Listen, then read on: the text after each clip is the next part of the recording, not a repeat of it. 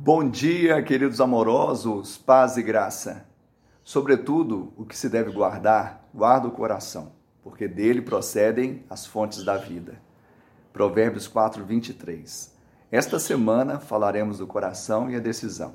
E a decisão mais importante que um homem pode tomar é de abrir a porta do seu coração para Jesus. Jesus ele não apenas morreu para nos livrar da morte, mas também para nos livrar de nós mesmos.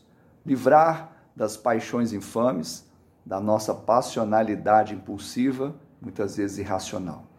Que eu e você possamos deixar Jesus habitar em nós.